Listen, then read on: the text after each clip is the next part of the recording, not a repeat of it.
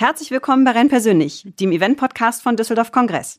Ich bin Annette Walz und dieser Podcast ist genau das Richtige für dich, wenn du auch dafür brennst, Menschen mit deinem Event zu verbinden. In dieser Episode gibt es eine neue Folge der Rubrik Zu Gast bei Düsseldorf Kongress.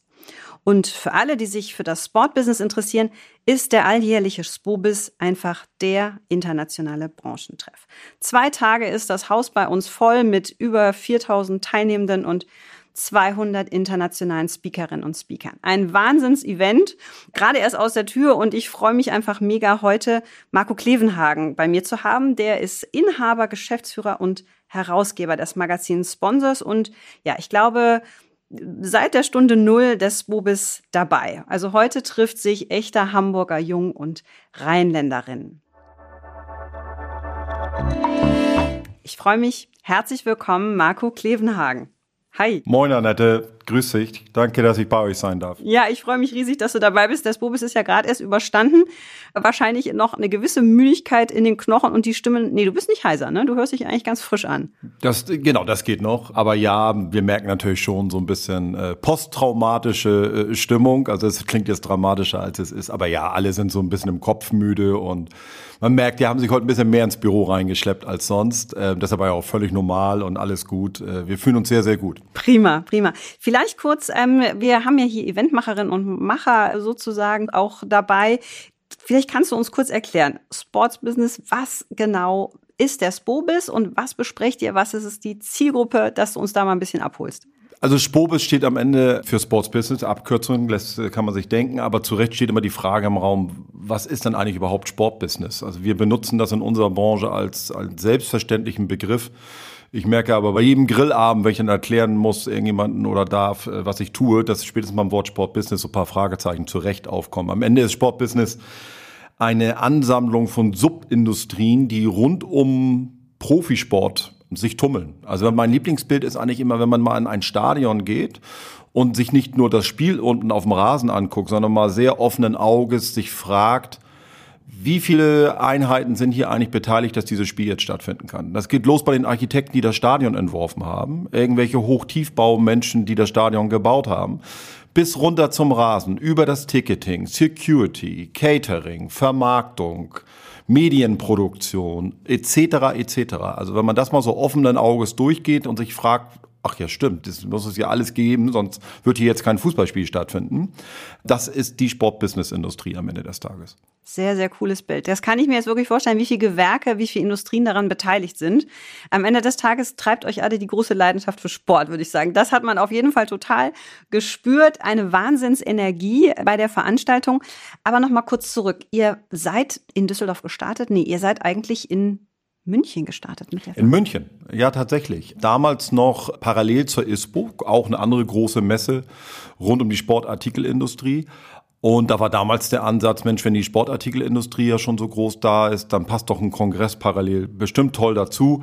Wie das oft so ist, dann war in dem einen Gebäude drüben also die Messehallen belegt mit den Adidas, Pumas und Nikes dieser Welt. Und bei uns musste man über eine sehr lange dunkle Brücke gehen, um zum Kongress zu kommen. Und wir ahnen es alle, es kam natürlich niemand. Und deswegen war das auch am Anfang so ungefähr, ich würde sagen, wir waren ganz am Anfang, da waren wir noch Medienpartner von der europäischen Sponsoringbörse, die das damals initiiert hatte. Und da waren ungefähr 300 Teilnehmer. Also es war sehr, sehr klein, sehr überschaubar. Und dann haben wir irgendwann gesagt zu dem europäischen Sponsor, wollen wir das nicht mal größer fassen, wollen wir es nicht zusammentun? Und da haben wir über unsere Medienplattform ordentlich getrommelt und Gas gegeben. Und dann ist das Zug um Zug relativ flott gewachsen in wenigen Jahren so auf 1500 Teilnehmern. Und irgendwann haben wir dann gesagt, weil wir das als Kernbusiness für uns mit verstanden haben, haben wir die ESB gefragt, ob sie sich auch vorstellen können, dass wir das ganz alleine machen, dass wir es übernehmen. Für die ESB passte das wiederum in deren Geschäftsstrategie und seitdem machen wir es dann alleine. Und dann sind wir irgendwann vor, oh, jetzt siehst du, schlecht aufgestellt, ich glaube vor zehn Jahren rund oder waren es vielleicht auch neun, sind wir dann nach Düsseldorf gewechselt. Und was hat euch nach Düsseldorf verschlagen? Also ich meine, ich gebürtige Düsseldorferin, mein Herz schlägt ja höher. Ne? Wenn ich sage, boah, doll, ja. so ein Branchentreffung bei uns, wie wie ist es dazu gekommen? Ähm, wir haben, glaube ich, klassisch eine Ausschreibung damals gemacht. Mhm. Und da waren drei, vier Städte im Rennen. Und Düsseldorf erschien uns unterm Strich als ein sehr attraktiver Standort. Und es war auch ein gutes Argument, dass alles so aus einer Hand heraus geleistet werden konnte. Also in vielen anderen Städten, das macht ja jede Stadt anders auch ein bisschen, hätte man mit mehreren Büros unterschiedliche Dinge sozusagen kontrahieren müssen, vereinbaren müssen und koordinieren müssen.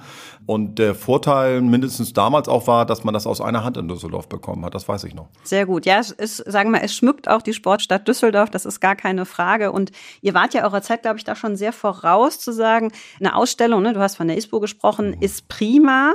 Aber ihr habt ja ganz massiv auf das Thema Content gesetzt. Und ich glaube, dass das mittlerweile ja eigentlich der klassische Standard ist, sagen, du musst über Inhalte gehen. Ne? Also eine reine Ausstellung jetzt zumindest in diesem Kongressbusiness, das muss sehr stark mit Inhalten unterfüttert werden. Und da wart ihr, glaube ich, eurer Zeit schon voraus. Da haben die einen noch ihre Ausstellung gemacht und ihr habt schon versucht, sozusagen die Inhalte ins, ins Publikum zu bringen. Ne? Ja, ich glaube, es ist so messetypisch, ne? Messe- und Veranstaltungstypisch, dass man sich immer fragt, von welcher Seite kommt man. Also es gibt zig erfolgreiche Messen, die ganz klar über die Ausstellungsfläche kommen und so groß geworden sind. Und dann fragt man, wenn man von der Seite kommt, immer, ah, was könnten wir denn noch dazu machen? Wie kriegen wir es noch anfassbarer und unterhaltsamer? Idealerweise vielleicht sogar unterjährig, damit man seine Kunden nicht nur einmal im Jahr begrüßt, sondern das ganze Jahr über so ein bisschen natürlich Kontaktpflege betreiben kann. Und fragt sich dann meistens, okay, wie kriegen wir jetzt noch einen Kongress hierzu? Wenn man von der Kongressseite und vom Inhalt kommt, fragt man sich natürlich immer ganz oft und sehr schnell, wie kriegen wir denn hier mehr Ausstellungsfläche noch rein? Am Ende versuchen natürlich beide Seiten immer zuzusehen, dass sie äh, bestmöglichen Umsatz generieren können und Kunden glücklich machen können. Und idealerweise natürlich über paar Tage hinaus, nämlich ganzjährig. Da kommen wir originär her. Wie gesagt, wir sind vor 25, 26 Jahren mal mit einem klassischen Monatsmagazin angefangen.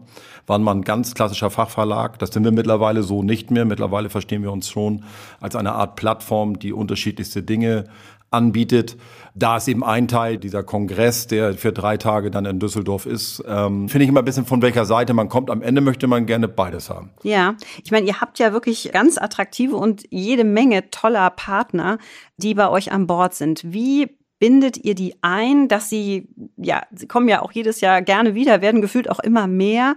Das ist ja jetzt nicht nur, ihr habt da einen Stand, sondern sie werden ja schon auch irgendwo, ja, sehr gut eingebunden. Wie macht ihr das?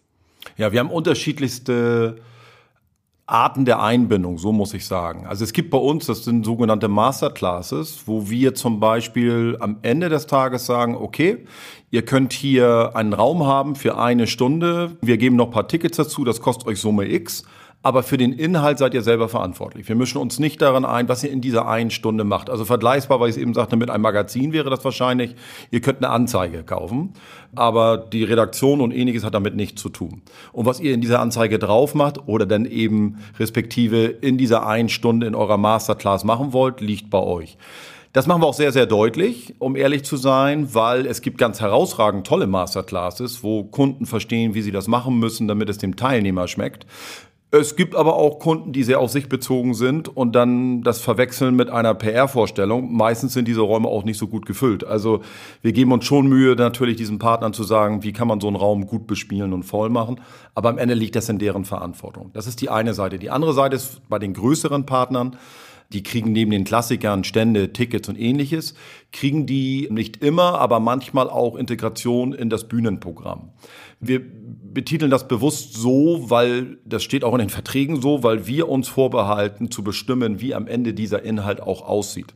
Das ist nicht immer leichtfüßig, das ist manchmal sehr, sehr anstrengend, gerade bei neuen Partnern bis die das Gefühl dafür kriegen, dass wir ihnen nie was Böses wollen, sondern dass wir in der Sache immer darum kämpfen, den bestmöglichen Content auf eine Bühne zu kriegen.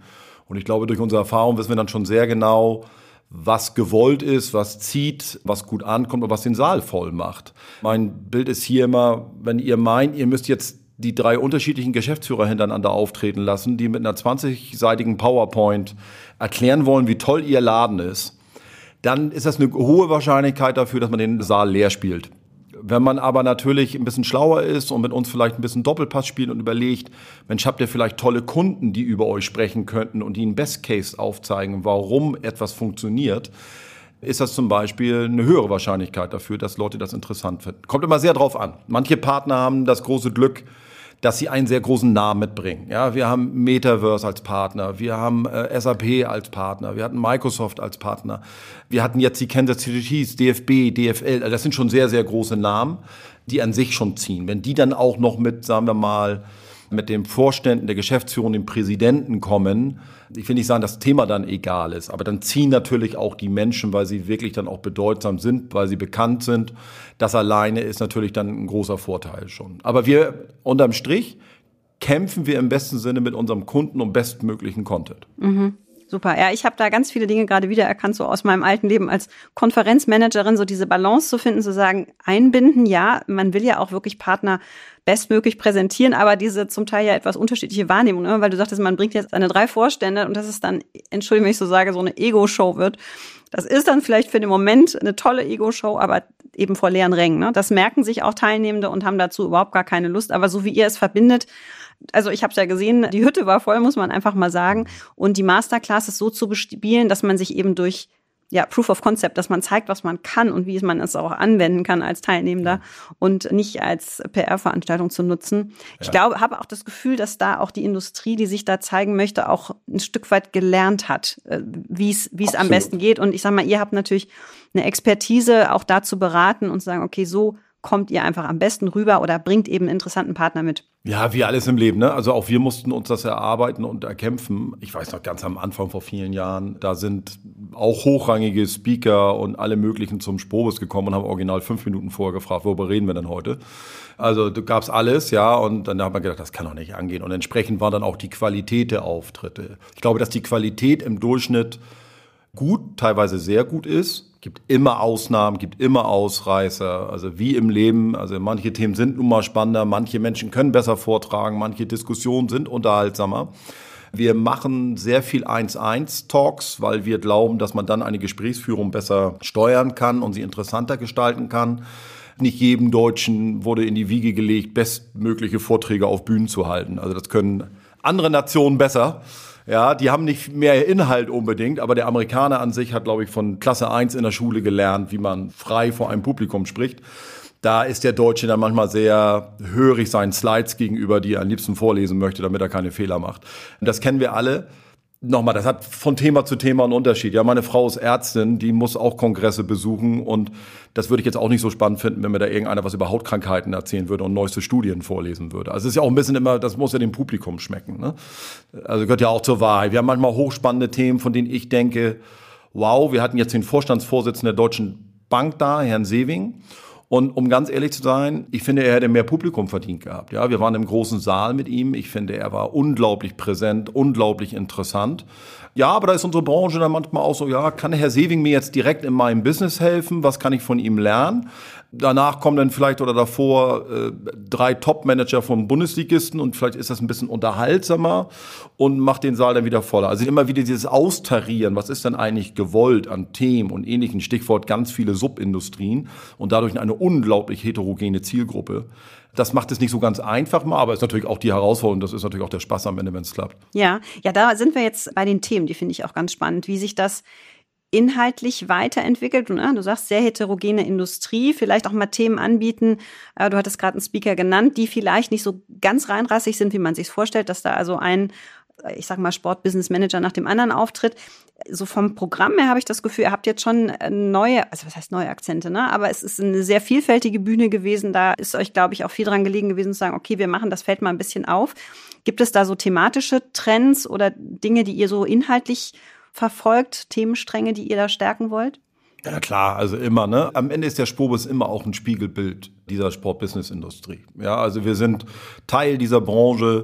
Wir sind nicht besser oder schlechter, sondern wir sind am Ende die Plattform und das Spiegelbild dieser Branche. Und natürlich, weil wir auch nah dran sind das ganze Jahr über, wir setzen ja auch Themen das ganze Jahr über, haben wir schon, glaube ich, ein ganz gutes Gefühl dafür, was gefragt ist, an welcher Stelle, zu welchem Zeitpunkt. Und ganz klar gibt es dann, jahrelang war Digitalisierung natürlich das große Thema, wo der Sport sich durchaus mit schwer tat. Das nimmt jetzt aber eher, sagen wir mal, geht mehr in die Spitzen, weil wir auf einmal über NFTs reden oder über Metaverse oder irgend so etwas. Nachhaltigkeit ist nicht nur ein Buzzword, ist voll angekommen in der Sport-Business-Szene, aber angekommen im Sinne von, okay, wir haben auch ganz schön noch was vor uns, wir müssen was tun. Ich glaube, im sozialen Bereich der Nachhaltigkeit ist unsere Branche eher Vorreiter, weil das die DNA von Vereinswesen ist, dass man Menschen zusammenholt, egal welcher Couleur, egal welche Religion und miteinander Sport macht, egal ob jung oder alt. Ich glaube, da ist der Sport eher, eher Vorbild. Das ist praktisch das, das, das Originärste überhaupt des Vereinswesen.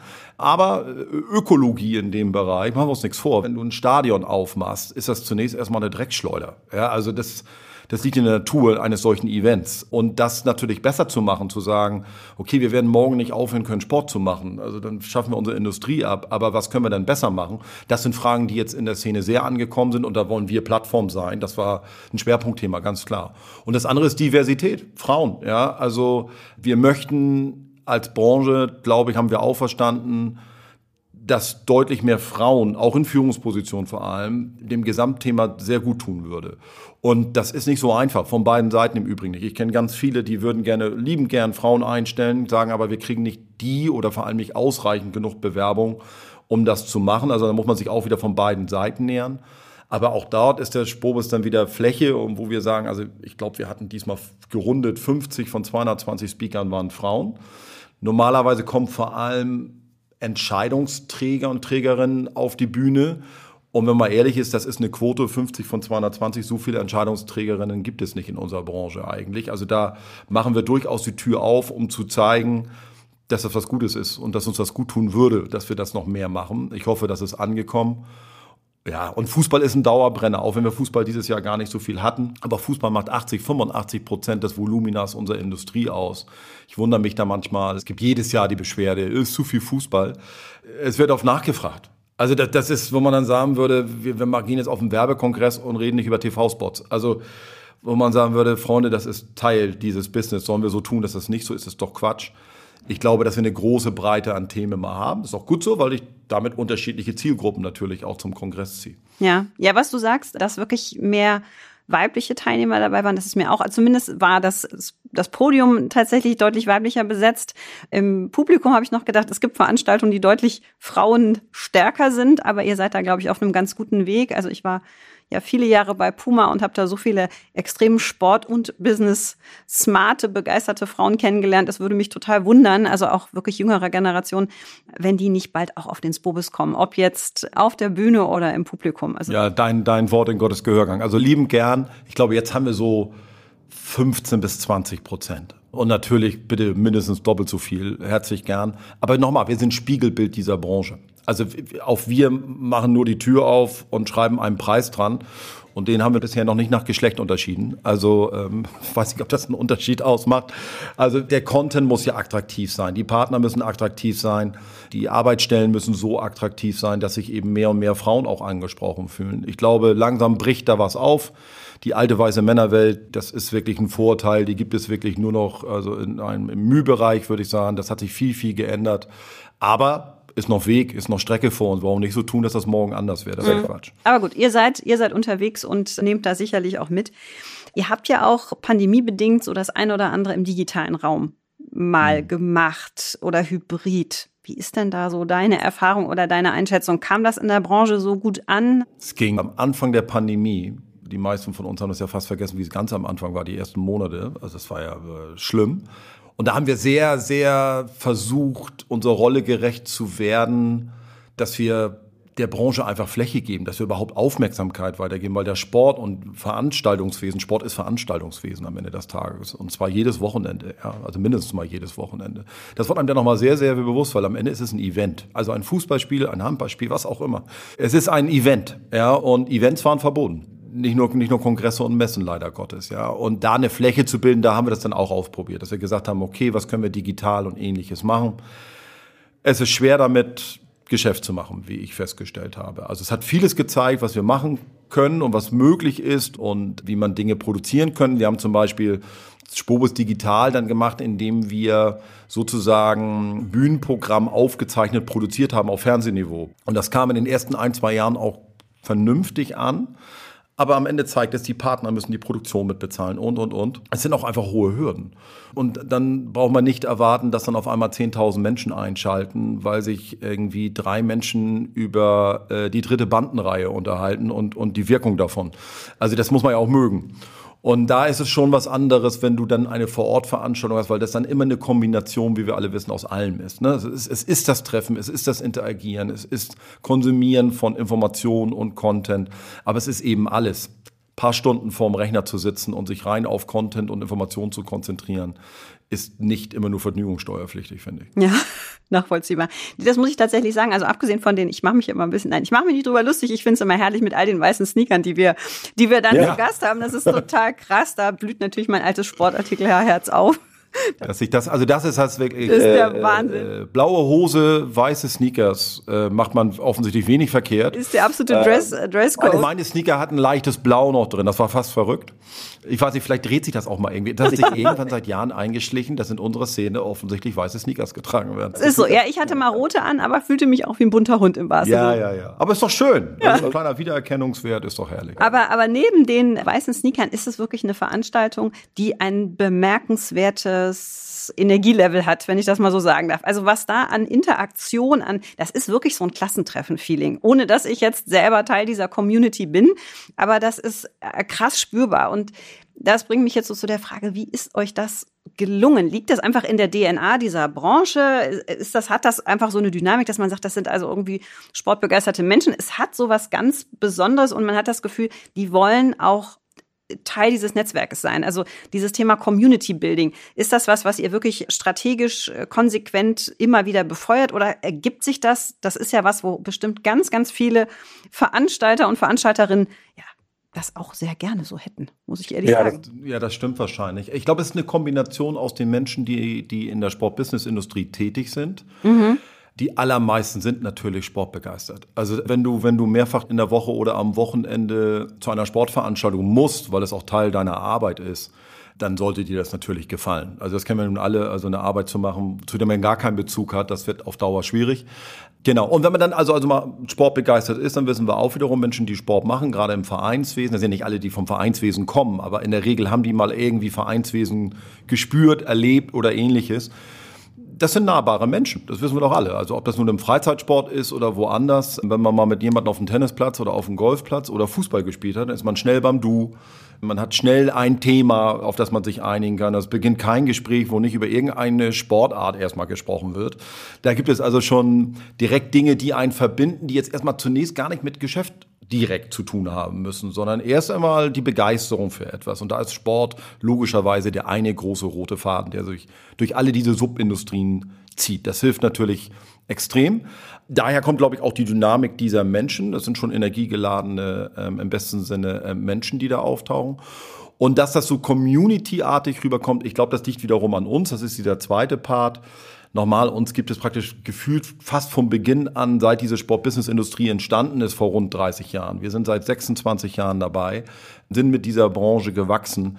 Ich glaube, da ist ein großes Vertrauensverhältnis. Also ich bezeichne uns immer so ein bisschen als die Schweiz, ja. Also wir haben in all diesen Subindustrien zu tun. Wir schlagen uns auf keine Seite. Wir sind nicht eher, sagen wir mal, sponsorenlastig oder agenturlastig. Ähm, da müssen wir auch viele Kämpfe aus, ausfechten, weil natürlich viele an uns ziehen und sagen, ihr müsst mir die Position einnehmen oder die Position einnehmen. Wir wollen das nicht, sondern wir wollen Spiegelbild sein, wir wollen Informationsaufbereiter sein, wir wollen Netzwerker sein. Am Ende vermitteln wir Wissen und verbinden Menschen. Also wenn man das mal runterbricht, was wir tun, ich glaube, das tun wir so glaubwürdig und so nahbar, dass wir so ein bisschen, wie gesagt, als sehr glaubwürdige Plattform für diese Community da sind. Und aus diesen beiden Kombinationen stellt sich, glaube ich, so dieses Gefühl ein, was viele gerne ein Klassentreffen nennen. Ich hoffe, dass wir über den Klassentreffen-Status ein bisschen hinaus sind, da kommen schon ein paar mehr. Aber ich weiß natürlich, was damit gemeint ist und, und, und das freut mich genauso. Für mich ist das auch immer ganz, ganz toll. Ich gehe natürlich da auch durch die Hallen und kann da jeden Dritten begrüßen. Und das ist cool, dass man einmal im Jahr so zusammenkommt. Nicht so leicht, dich an den Haken zu kriegen, aber das hat dann jetzt toll geklappt. Ja. Ähm, zum Schluss noch, Marco, so ein bisschen ist ja so, nach dem Spobis ist vor dem Spobis. Gibt es Themen, wo du sagst, boah, die habe ich mir jetzt irgendwie so gedanklich notiert, das möchte ich nächstes Jahr noch ergänzen, anders machen, weiterentwickeln? Oder ist der Kopf noch ein bisschen, wie du sagtest, noch so, noch so müde, dass du gedanklich noch nicht beim Spur bis 23 bist? Doch, doch. Wir machen natürlich immer Statusberichte jede Woche und der Projektmanager machte so witzig. Ich glaube, einen Tag danach hat er alles aufgelistet, äh, wo wir noch zu kurz sind für 23. War eine lange Liste und hat, glaube ich, drunter geschrieben, noch 253 Tage. Ja, fand ich, fand ich, das ist der Sportsgeist. Fand ich sehr motivierend. Das ist cool. äh, äh, fand ich cool, wie er dachte. Wir haben natürlich Sachen im Kopf, aber ich werde einen Teufel tun, das jetzt hier laut zu sagen. Oh, okay. Ähm, weil dann doch das Ringen um Inhalte, um gute Inhalte, um gute Speaker und ähnliches mehr. Wir sind sicherlich ganz klar die Nummer eins in diesem Bereich, also mit großem Abstand. Aber Aufmerksamkeitsökonomie und die Menschen haben nur bedingt Zeit und ähnliches mehr. Also es ist immer schon auch ein gutes Ring darum, wer hat coole Speaker, coole Team, coole Slots die möchte man nicht zu früh preisgeben. Das verstehe ich, das verstehe ich. Dann bleibt mir, dir Danke zu sagen und zu sagen, wir sehen uns in 23 und ich bin sehr gespannt, was ihr dann wieder an Bord habt. Ich danke dir, Marco. Bis zum nächsten Mal. Freue mich drauf. Herzlichen Dank für deine Zeit. Dankeschön. Tschüss. Tschüss. Ja, ich hoffe, für dich war die Erklärung, was genau Sports Business beschreibt, auch hilfreich, wie Marco das Fußballstadion zum Beispiel genommen hat und dass man dort einfach mal seinen Blick schweifen lassen sollte, um zu verstehen, welche Industrien dort beteiligt sind. Das fand ich tatsächlich sehr eindrucksvoll. Was ich auch sehr interessant fand, war die Einbindung von Partnern und Sponsoren. Also dort wirklich zu schauen, in welcher Form kann man sie einbinden, sei es auf eigenen Stages, also den Masterclasses oder eben im Hauptbühnenprogramm, wie dann die Kommunikation aussieht, die Beratung aussieht. Denn machen wir uns nichts vor, neben den Teilnehmenden sind eben auch Partner und Sponsoren für uns als Eventtreibende ganz, ganz wichtig. Und da sollen natürlich auch alle Beteiligten, also die Partner, die Teilnehmenden, aber auch wir ja irgendwo zufrieden sein. Das fand ich einen smarten Weg, das zu tun ja, ich hoffe, wir hören uns bald wieder bei rein persönlich. Abonniere diesen Kanal und ja, teile ihn gerne, wenn du andere Eventmacherinnen und Macher kennst, für die das Thema interessant sein könnte. Solltest du Ideen und Wünsche haben zu Themen, zu Sprecherinnen und Sprechern, kontaktiere mich. Da freue ich mich drauf. Ja, bis dahin wünsche ich dir alles Gute, mach das Beste draus und bis bald bei rein persönlich.